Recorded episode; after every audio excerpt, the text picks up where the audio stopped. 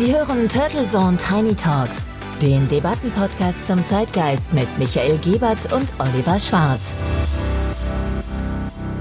Guten Morgen und herzlich willkommen zur Episode 88 der Turtle Zone Tiny Talks. Schön, dass Sie wieder bei unserer Zeitgeistdebatte mit dabei sind. Mein Name ist Oliver Schwarz und auch an diesem Montagmorgen ist wieder mein Co-Host Dr. Michael Gebert am Start. Ja, Servus Oliver und natürlich auch von mir ein sehr fröhliches Hallo an unsere Hörerinnen und Hörer was war das denn eigentlich wieder für eine Woche in Deutschland? Die Kanzlerin lebt.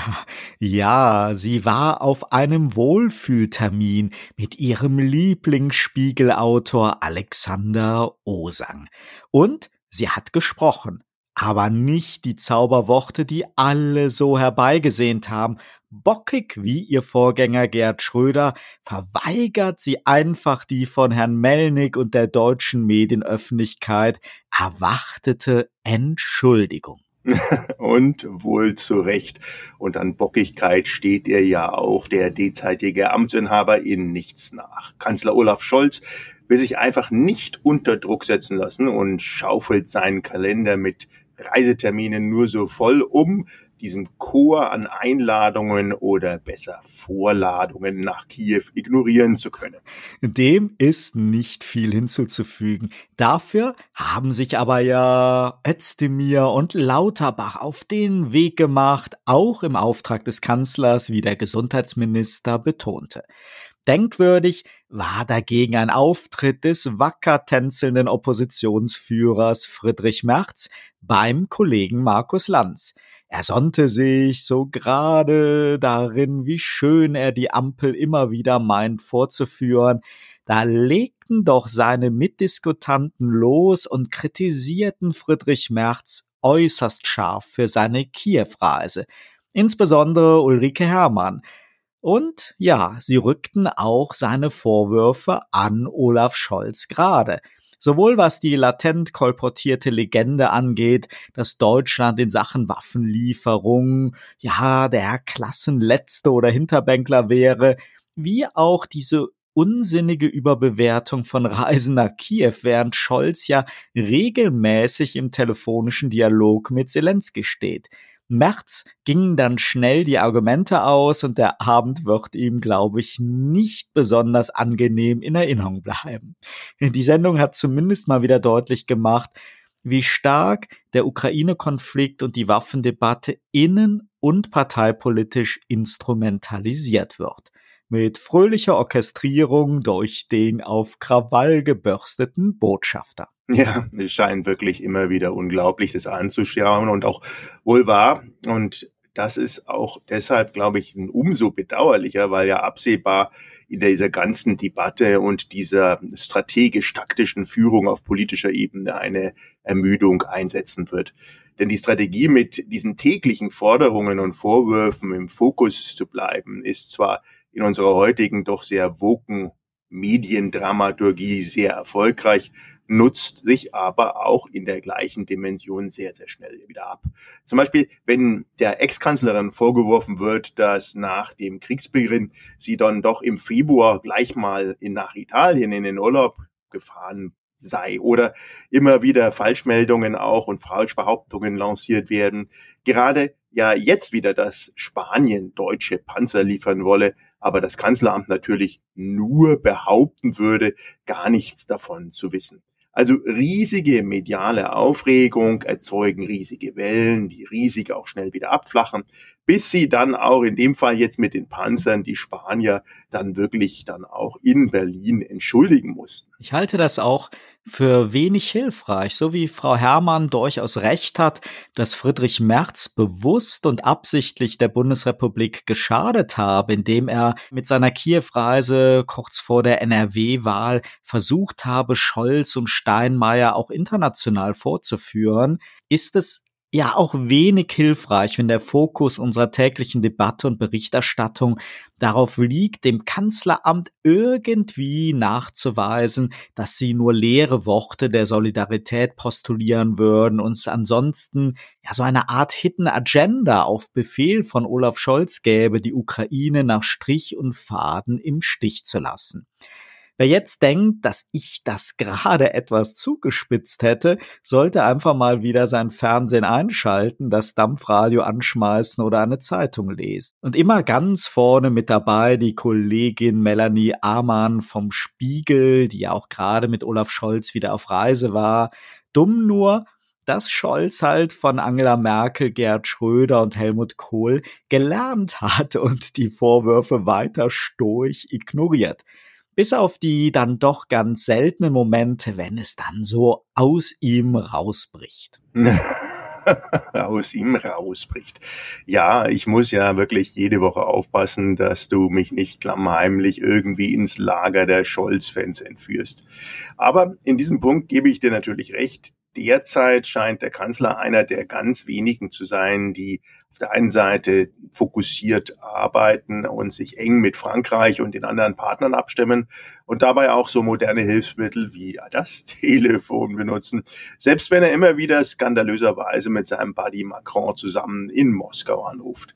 Dieser kalte Entzug von Diplomatie fällt ihm noch schwer. So sie's halt. Du bist aber ja auch gereist, Michael, statt zu telefonieren, aber nicht nach Moskau, sondern mit einem kleinen Expeditionsschiff in Richtung der Eisberge.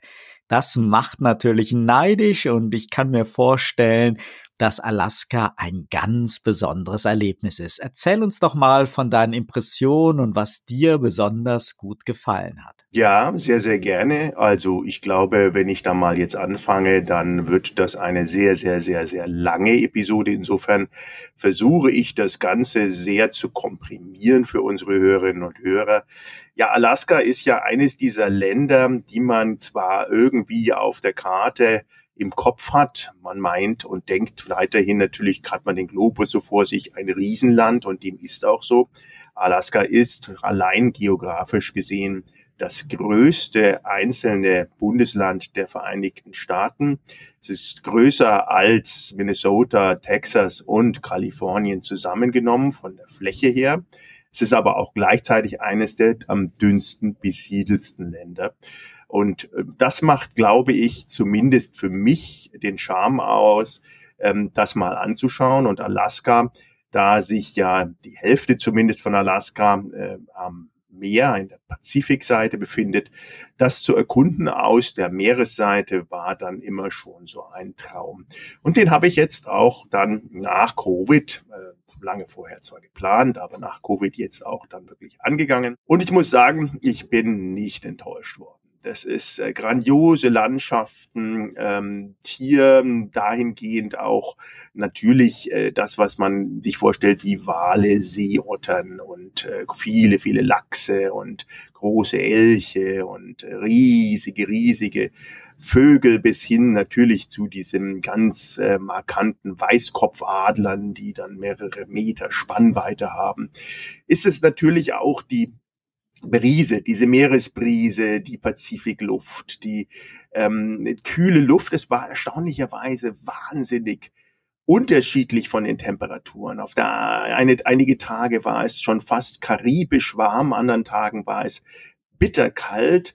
Ähm, ähm, aber beides hat irgendwie dann doch unnatürlich natürlicherweise zusammengepasst ähm, und hat wieder mal gezeigt, wie flexibel die Natur ist und wie variabel die Tierwelt ist, ganz ohne das Zukun des Menschen. Und es war wirklich faszinierend, da aus der Schiffsseite hier kurz einzutauchen, nichts zu berühren und auch nichts berühren zu können, nichts kaputt machen zu können, einfach nur versuchen, ein bisschen diese Natur und Eindrücke einzusaugen, um dann auch wieder abzureißen. Und das, glaube ich, ist ähm, das ganze Thema dort. Der Weg war das Ziel und der Weg hat sich definitiv gelohnt. Wow, das klingt toll. Dabei steht Alaska natürlich nicht nur für eine atemberaubende Landschaft und eine außergewöhnliche Tierwelt, sondern auch für die Jagd nach Rohstoffen und für eine spannende Geschichte aus dem 19. Jahrhundert, denn beinahe, Michael, wärst du ja jetzt nach Russland gefahren. Ja, in der Tat. Ja, die Politik und Kriege spielen da immer schon eine Rolle in der Geschichte der Menschen, denn die Natur bleibt, wie sie ist. Die Menschen schaffen ja diese Grenzen nicht nur im Kopf, sondern auch auf der Landkarte. Denn heute ist Alaska der 49. Bundesstaat der USA und er war bis 1867 für über 135 Jahre Expeditionsziel und später kolonialer Teil des russischen Kaiserreiches. Und ob man es nun glauben will oder nicht, der Zar Alexander II. hat Alaska, nicht er persönlich, aber die Geschichte dazu gerne ein bisschen ausführlicher, hat zumindest Alaska dann für ungefähr siebeneinhalb Millionen US-Dollar an die USA verkauft.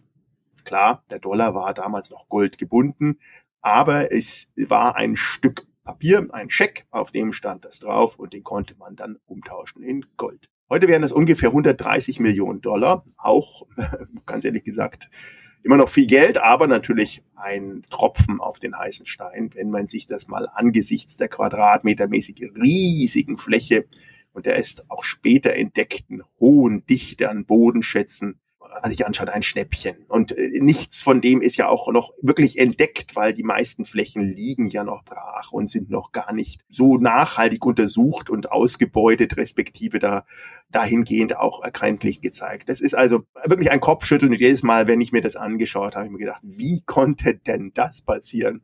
Aber jetzt erstmal waren ja beide Seiten damals damit zufrieden und die russische Fahne wurde eingeholt und die amerikanische gehisst. Lustigerweise gerade bei diesem Vorgang sagt man in den russischen Dokumenten, die bis vor kurzem noch unter Verschluss waren, als die russische Fahne vom Fahnenmast heruntergeholt wurde, ist sie aufgrund von starken Bindböen stecken geblieben und konnte nicht runtergeholt werden und wurde dann sozusagen auf Halbmast als ähm, ja eingeholt zufrieden gegeben und die amerikanische trotzdem gehisst.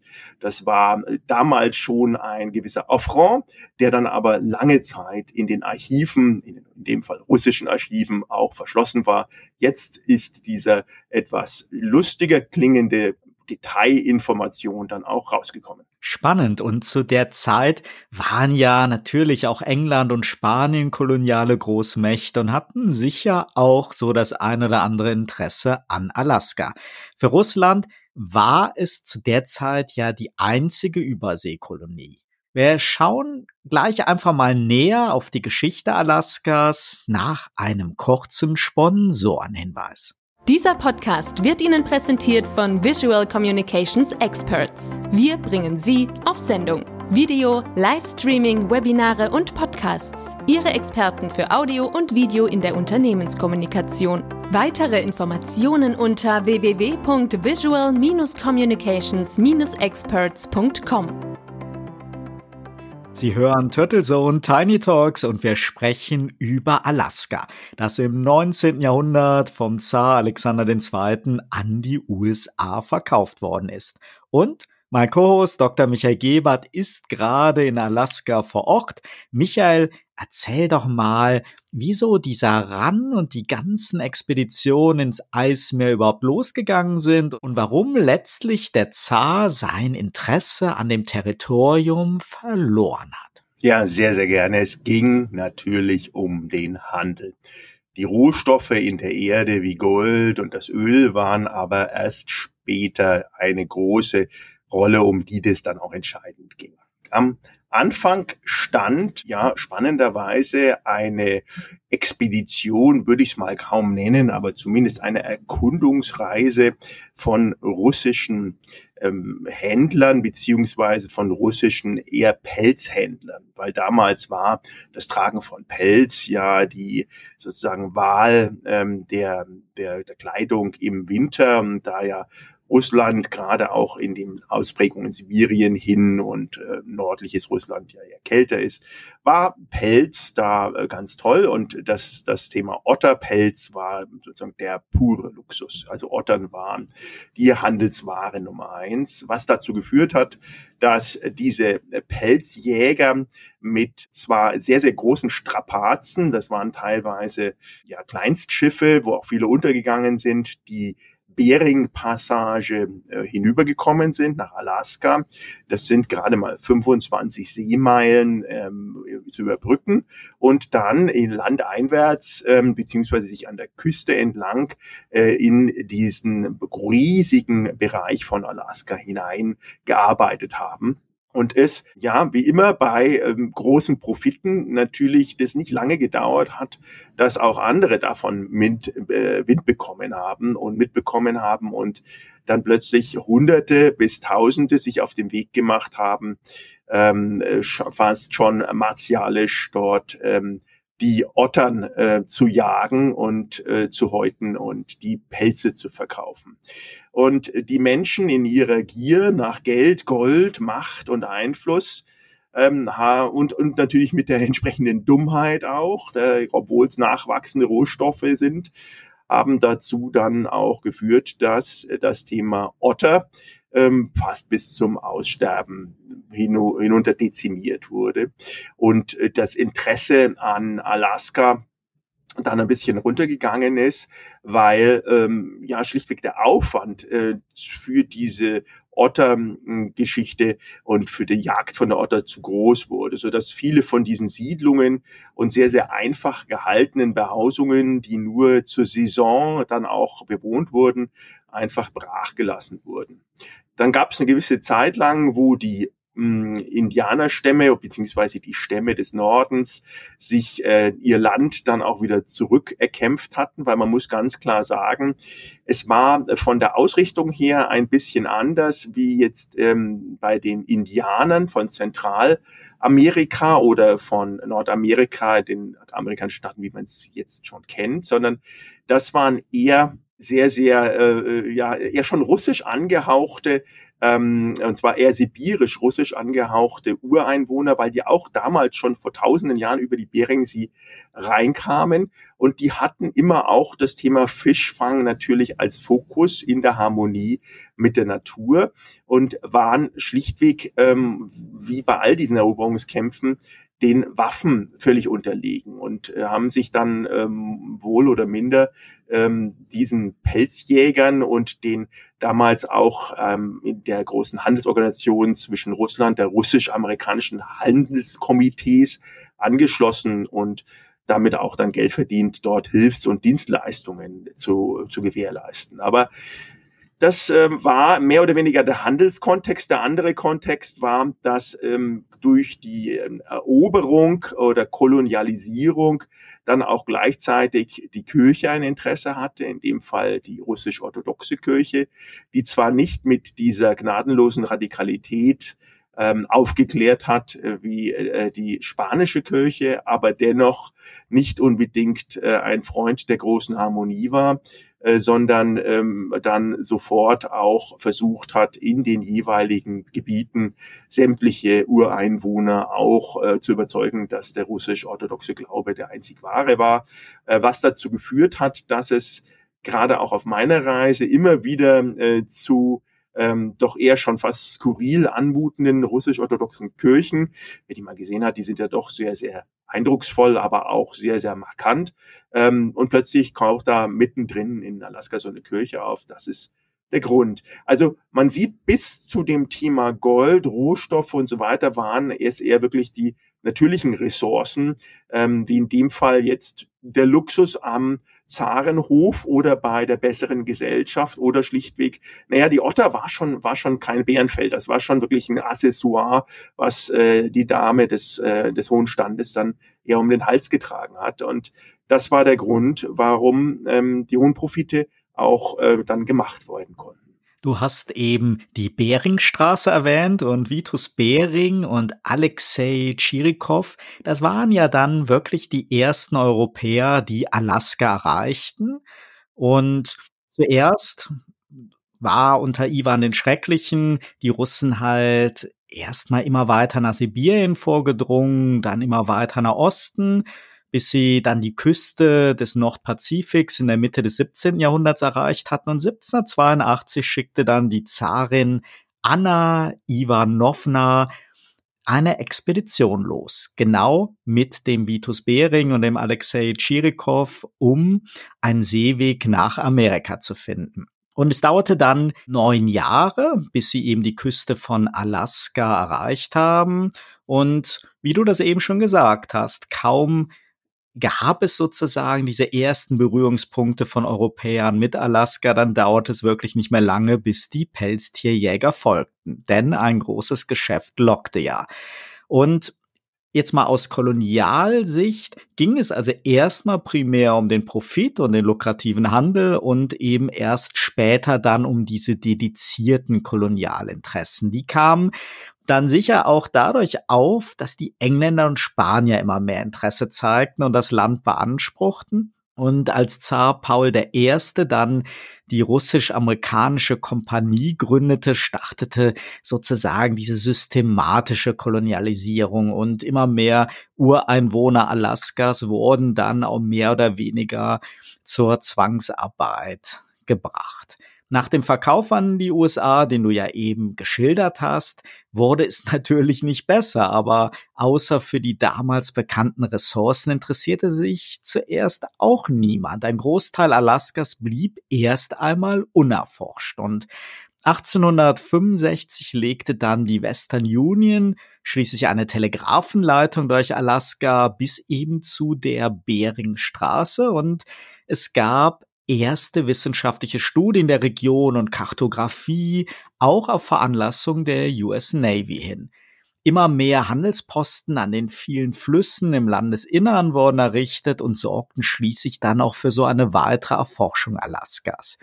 Und dann kam das Jahr 1896 und als im Yukon-Territorium im benachbarten Kanada dann Gold entdeckt worden war, zog es natürlich auch jede Menge Schürfer, Bergbauleute und Glücksritter nach Alaska. Und drei Jahre später wurde dann auch in Alaska Gold gefunden, woraufhin Städte wie Fairbanks und Ruby entstanden und auch der Bau der Alaska Railroad in Angriff genommen wurde. Und wie immer bei Bodenschätzen ist das natürlich Fluch und Segen zugleich. Die Goldsuche ist da sicherlich noch die harmloseste Ausprägung. Noch 1998 wurde übrigens in Alaska ein fast 10 Kilo schwerer Goldklumpen in dem Ort Ruby gefunden, der sogenannte Alaska Centennial Gold Nugget, der bislang größte Fund. Es gab aber damals eben diesen Kupferbergbau, den du schon erwähnt hast, den kommerziellen Fischfang, zu dem leider auch die Jagd auf die Wale gehörte, beides mit sehr, sehr negativen Folgen für die Natur und die indigene Bevölkerung. Und dann wurde Öl entdeckt. In den 70er Jahren des 20. Jahrhunderts wurde die 8 Milliarden Dollar teure Trans-Alaska-Pipeline in Betrieb genommen, die zumindest in einigen Punkten ein wenig Rücksicht auf die Natur nimmt. Aber insgesamt bleibt doch das Bild eines Naturparadieses, das mit dem Klimawandel auf der einen Seite und den Folgen der kommerziellen Ausbeutung der Ressourcen auf der anderen Seite zu kämpfen hat. Und das letztendlich eigentlich seit seiner Entdeckung während der Expedition im 18. Jahrhundert. Ja, die Reise, ganz ehrlich, das hinterlässt zwei ähm, Gefühle bei mir. Das eine ist natürlich die Faszination der Natur und auch die äh, große Ehrfurcht der Natur gegenüber, die ja mit allen irgendwie zurechtkommt, ob das nun Wetter ist oder ob das Gezeiten sind, aber auch immer wieder auch die Wunden, die der Mensch gerissen hat, zumindest versucht zu heilen.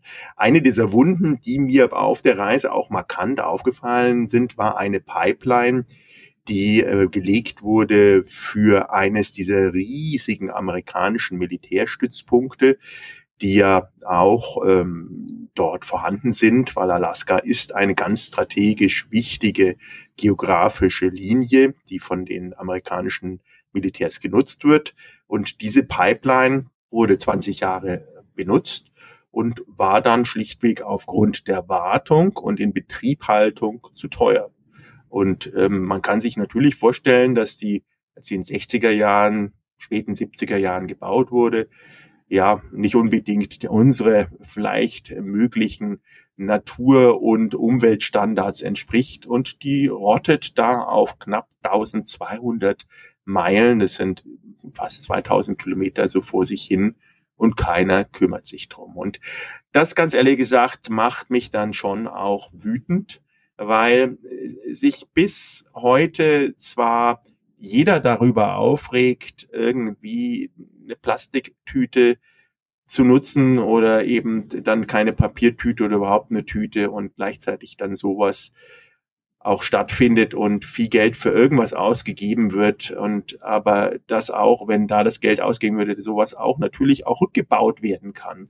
Riesenaufwand, mir völlig klar, aber eigentlich überhaupt nicht vorhersehbar, was passiert, denn wenn da diese ganzen Sachen dann auch wirklich in sich zusammenfallen und mit dem Restöl und das wieder, also es ist ähm, wirklich zwei, zwei ähm, Seelen da in meinem, in meiner Brust. Auf der einen Seite die Faszination der Natur und die hohe Ehrfurcht, wie gesagt, gegenüber der Natur und auf der anderen Seite diese schon fast kopfschüttelnde, große, weiter bestehende Ignoranz der Spezies Mensch, die anscheinend es nur und immer wieder darauf abgesehen hat, ähm, da Profit draus zu schlagen und ähm, das irgendwie nutzbar zu machen und für sich auch in irgendeiner Art und Weise profitabel zu machen und den eigenen Reichtum der Person, des Landes oder die Ehre, wie auch immer es bezeichnet, zu maximieren. Und das geht mir schon ziemlich gegen den Strich. Man sollte einfach die Natur,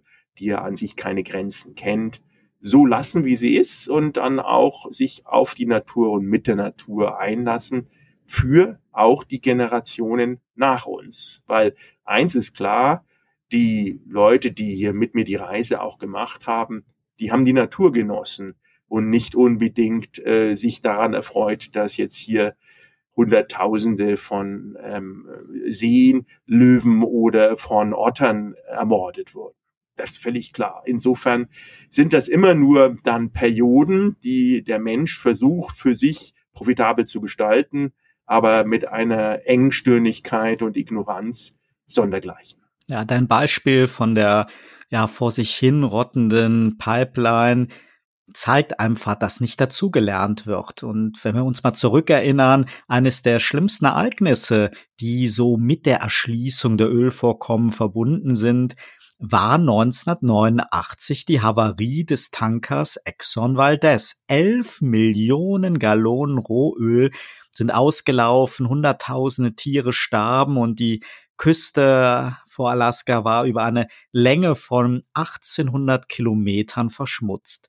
Das langfristige Ausmaß der Naturschäden, das ist bis heute nicht wirklich klar und natürlich auch umstritten. Da geht es natürlich auch um Schadensersatz. In der Folge gab es dann auch in Alaska viele Diskussionen und Maßnahmen, die einerseits die Natur ein wenig schützen, zum anderen solche Unfälle verhindern sollten. Doch das hinderte dann wenige Jahre später George W. Bush nicht, in den letzten Tagen seiner Amtszeit noch wichtige Passagen aus einem Gesetz zum Schutz bedrohter Arten streichen zu lassen, die genau nach dem Unglück der Exxon Valdez in Alaska eingeführt worden waren. Obama hat dies dann 2009 teilweise wieder eingeführt. Aber das zeigt einfach, dass Naturschutz und das Milliardengeschäft mit den Bodenschätzen bis heute ein Balanceakt ist. Ja, und dann haben wir natürlich in Alaska auch die großen Herausforderungen mit der globalen Erwärmung. Und das trifft natürlich Alaska besonders hart.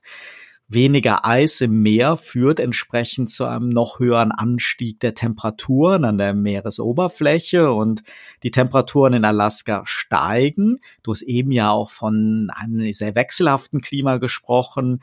Der Permafrostboden, der taut auf, das freigesetzte CO2 und Methan befeuert dann wiederum die globale Erwärmung und Wissenschaftler sagen, dass der Klimawandel in Alaska immer mehr Tiere vertreibt und das betrifft natürlich am Ende dann auch die ursprünglichen Lebensweisen der indigenen Bevölkerung, die ja auch von Fischfang und Ähnlichem leben. Also ganz viele Herausforderungen. Herausforderungen, mit denen die Natur sich natürlich aufgrund des Klimawandels auseinandersetzen muss. Und auf der anderen Seite, wir haben es jetzt ja eindeutig thematisiert, auch Mensch gemacht eben durch die Ausbeute und durch die Rohstoffgewinnung.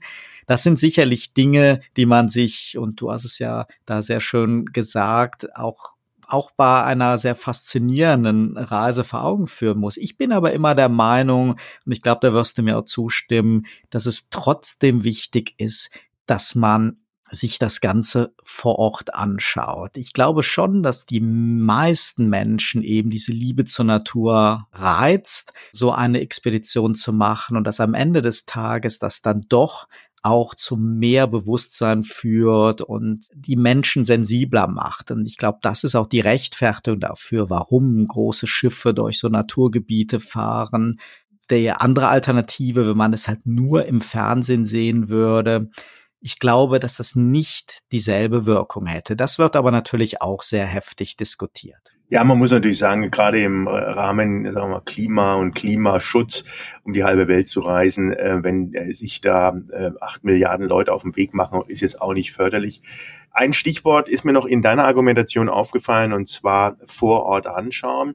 Mir ist bei all der Recherche aufgefallen, dass alle wichtigen, mächtigen Personen und Politiker, Politikerinnen, die diesen Verkauf und auch eigentlich die politische und auch wirtschaftliche Richtung von Alaska bestimmt haben über die Jahrhunderte hinweg, nie in Alaska waren.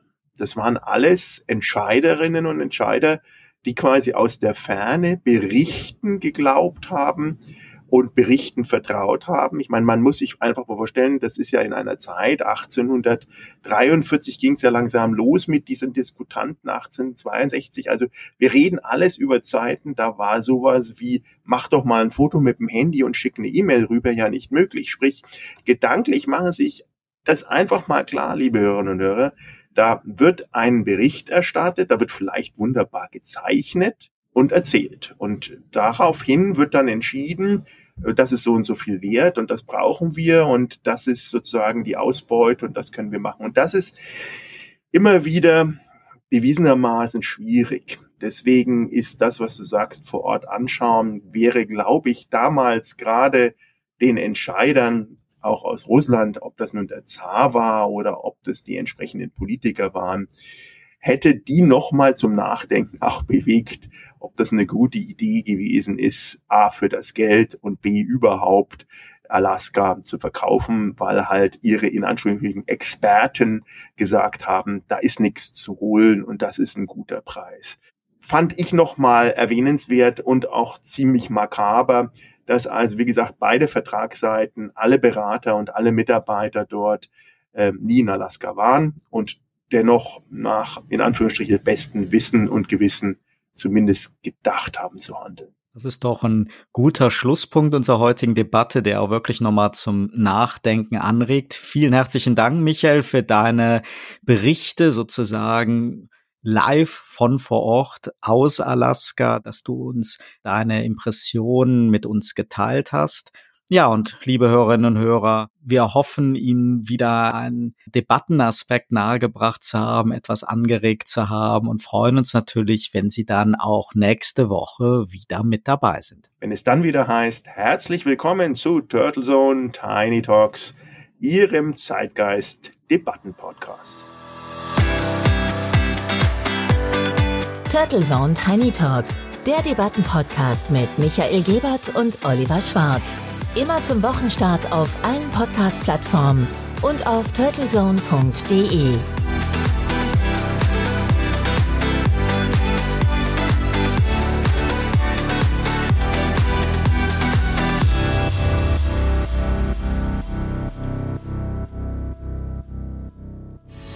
Für Werbung in diesem Podcast oder eine Sponsoring-Partnerschaft wenden Sie sich bitte an Turtle Media unter 0721 977 907 15.